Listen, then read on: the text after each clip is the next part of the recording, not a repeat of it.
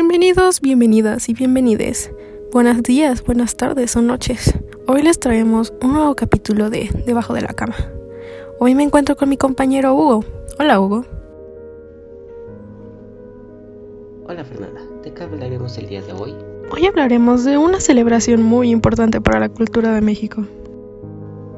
Así es, hoy hablaremos del Día de Muertos, una celebración muy grande e importante para nuestra cultura, así mismo como su origen. Así que, comencemos. El culto a la vida, si de verdad es profundo y total, eso también es culto a la muerte. Ambas son inseparables. Una civilización que se niega a la muerte acaba por negar la vida.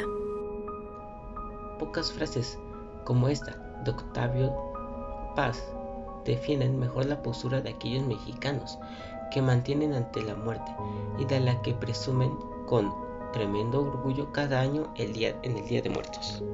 Sin duda genera una identidad para nosotros los mexicanos, porque muy en el núcleo de nuestra práctica se encuentra nuestro código principal, la familia, asegura esta artista de modelado de lana.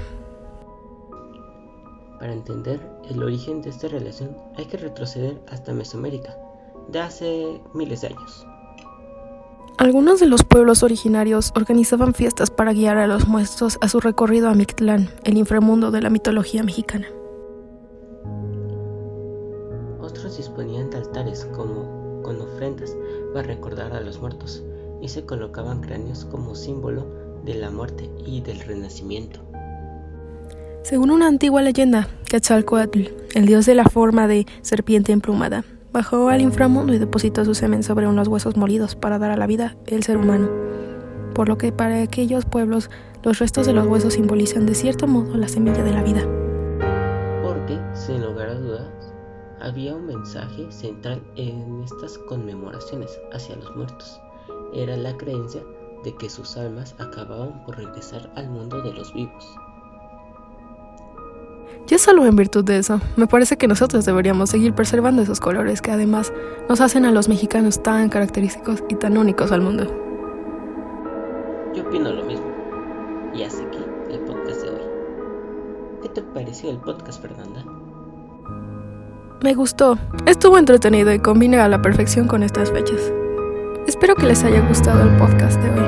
Hasta luego, que tengan un bonito día, tarde o noche y recuerden, Debajo de su cama. Hasta luego.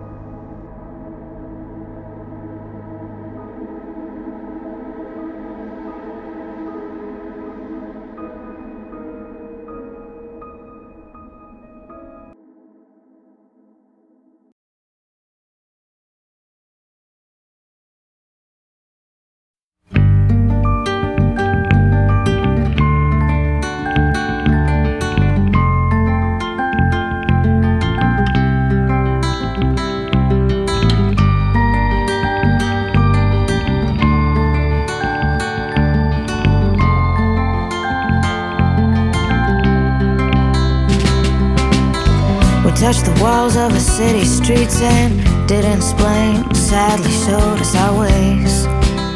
I've never asked him why. Cast down, it was heaven sent. And to the church, no intent to repent. On my knees, just to cry.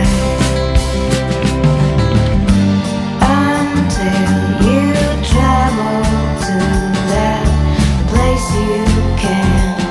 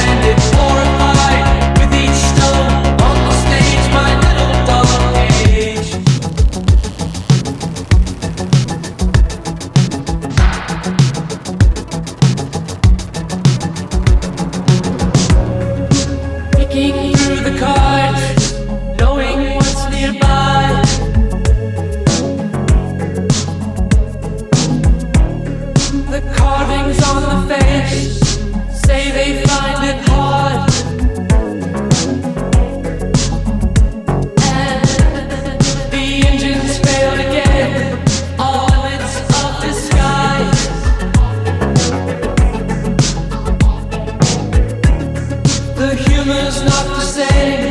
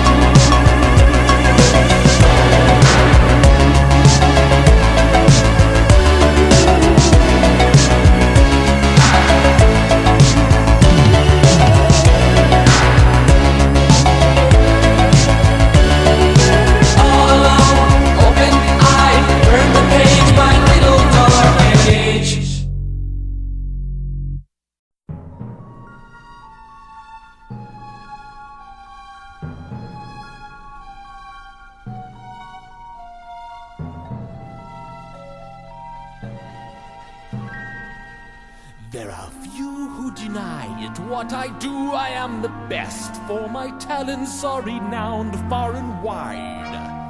When it comes to surprises in the moonlit night, I excel without ever even trying.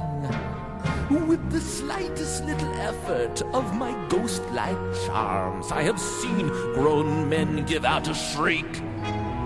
With the wave of my hand in a well placed mode, I have swept the very bravest off their feet.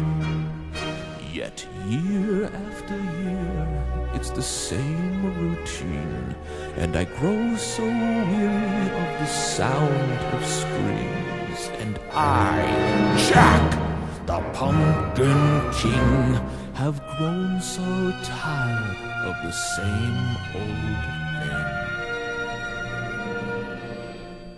Oh, somewhere deep inside of these bones, an emptiness began to grow.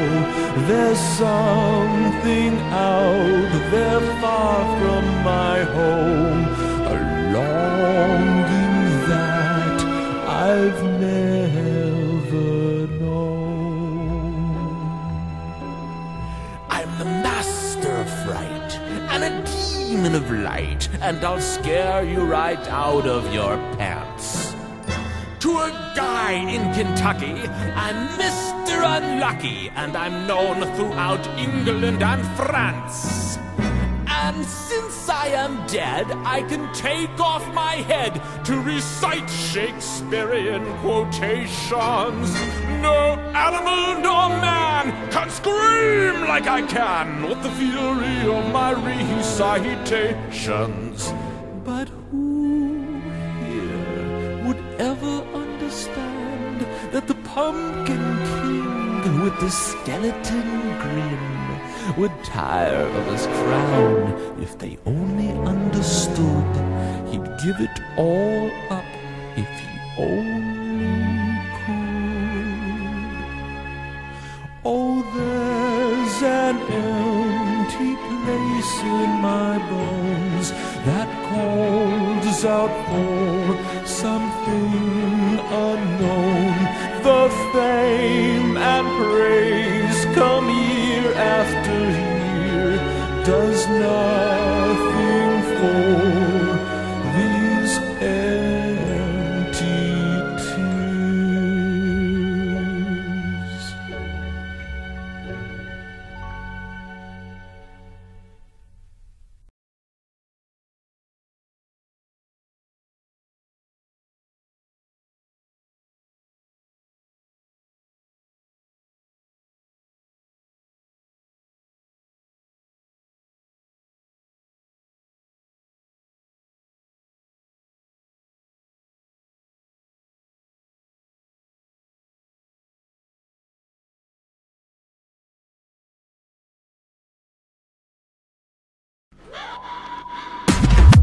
Mesdames et messieurs, s'il vous plaît, soyez prêts pour Aaron Chupa. C'est parti.